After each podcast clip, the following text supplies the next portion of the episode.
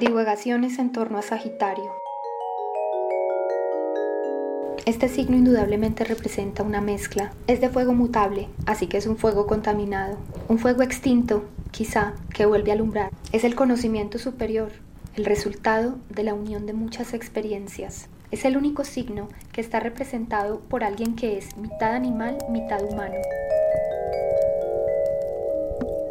Se partía en la cintura la forma de estos seres mitológicos. El torso, los brazos y la cabeza correspondían a una forma humana pero tenían las caderas y patas de caballo. Las hembras se llamaban centaures y los machos centauros. Algunos eran hijos de la unión entre Ixión y Néfele, que era, a su vez, una falsa era creada por Zeus.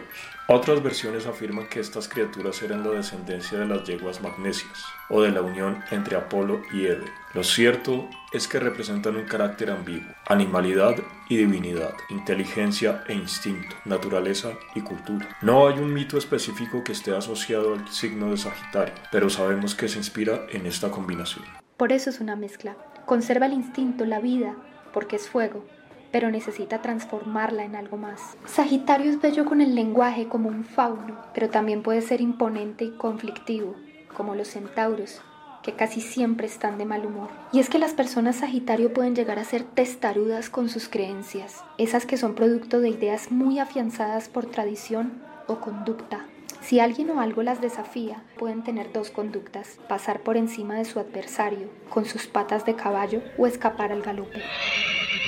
Sagitario es sugerente, estimulante. Conversar con ellos puede ser delicioso. Normalmente tienen muchos conocimientos. A veces incluso deambulan en toda la gama de información que poseen. Vagan como los seres mágicos y cuando se muestran es porque están cómodos, porque están convencidos de que aquel que los ve merece compartir con ellos, sentarse en su casa, comer de su mesa. Sagitario, un filósofo, aquel que está dispuesto a compartirlo prácticamente todo. A Sagitario también vamos a verlo representado en la idea del viaje, al fin y al cabo es un signo de dispositivos, de caminos y experiencias. El viaje es un momento en el cual nos conectamos con otra realidad. Salimos de la propia para encontrar otra naturaleza. Salimos de nuestro mundo propio para estar presentes en un mundo que había estado deshabitado. Cambiamos de vida, nos movilizamos, a veces también cambiamos de idioma. Debemos pagar con otro tipo de moneda, aprender otras costumbres. El viaje es un dispositivo sagitariano porque es una experiencia que nos conduce a tener un conocimiento nuevo sobre el mundo, incluso sobre nosotros mismos. El viaje es como un acto religioso. Sagitario también rige la religión.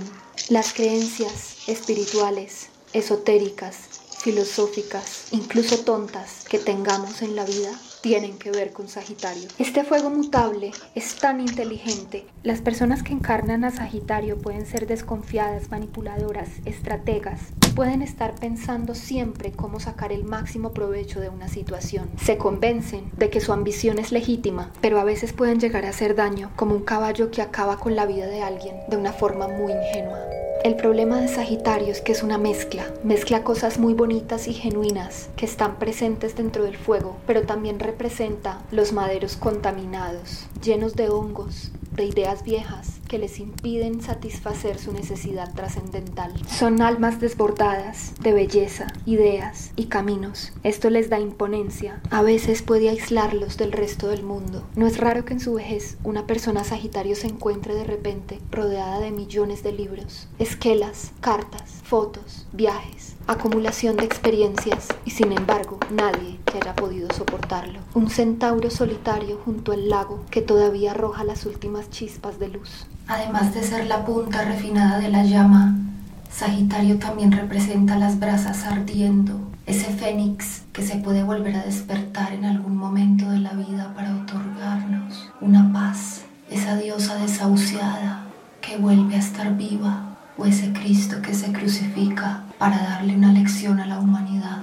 Necesita abrir los brazos y cubrir con su verdad a los demás. La limitación mental a pesar de que es expansiva, también puede constituir un encierro. Sagitario también contiene la idea de la regeneración a través de la conducta. Aunque lee muchos libros, también tiene saberes aplicados en la realidad. La exageración sagitariana se debe a que están regidos por el planeta de Júpiter. En su tamaño es el segundo después del Sol. Tan exagerado como Júpiter puede ser un Sagitario, histriónico, efusivo, sorprendente, Este podcast ha sido creado por la Escuela de Escritura Sensorial La Maletra. Voces Juan Manuel Serrano Pérez y María Antonia León. Música Caterina Ortega. Eres Sagitario si naciste entre el 23 de noviembre y el 21 de diciembre. Si eres Sagitario, eres una persona que posiblemente mezcla un gran número de cosas. En algunos momentos de su vida va a requerir disciplina, cuidado, trabajo, investigación, búsqueda pero en otros momentos va a querer abandonarse ante la vida, confiar con fe ciega en algunas de las cosas en las que cree con vehemencia, con intensidad.